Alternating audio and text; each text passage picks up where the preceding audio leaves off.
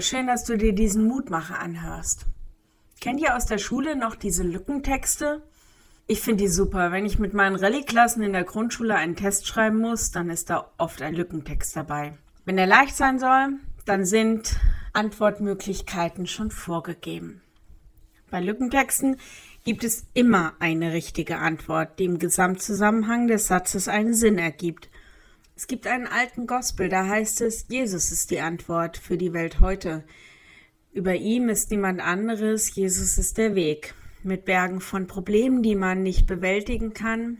Angesichts des dunklen Sorgenhimmels erinnere dich an das Versprechen, er wird sie dir erfüllen. Die Fragen, Enttäuschung und Entmutigung, die Erinnerung an das alte Ich, eines ist ganz sicher, Jesus ist der Weg.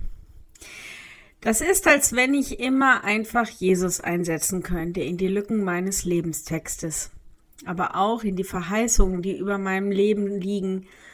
In Jesus finden die Verheißungen und Versprechen Gottes Erfüllung und meine menschliche Seite mit Vermögen und Unvermögen findet ihr Ziel. Jedenfalls daran hat mich der heutige Lehrtext erinnert. Auf alle Gottes Verheißungen ist in Jesus Christus das Ja. Darum sprechen wir auch durch ihn das Amen. Gott zur Ehre. 2. Korinther 1, Vers 20.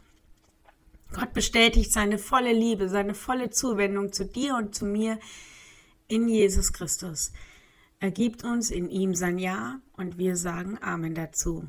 Ihm zur Ehre. Wenn du magst, lade ich dich ein, noch mit mir zu beten. Herr, danke für dein Ja, das hinter allen Verheißungen steht. Wir merken, dass wir uns immer wieder nach Liebe und Bestätigung sehnen und dass du uns dein Ja gibst. Das tut so gut. Wir bitten dich heute für alle, die keinen Sinn in ihrer Existenz sehen, die den Mut verlieren und den Verheißungen über ihr Leben nicht glauben können. Schenk ihnen die Erfahrung deiner Gegenwart. Leg dein Ja der Liebe in ihren Tag, in ihr Leben. Herr, und wir sehen, was in dieser Welt zählt.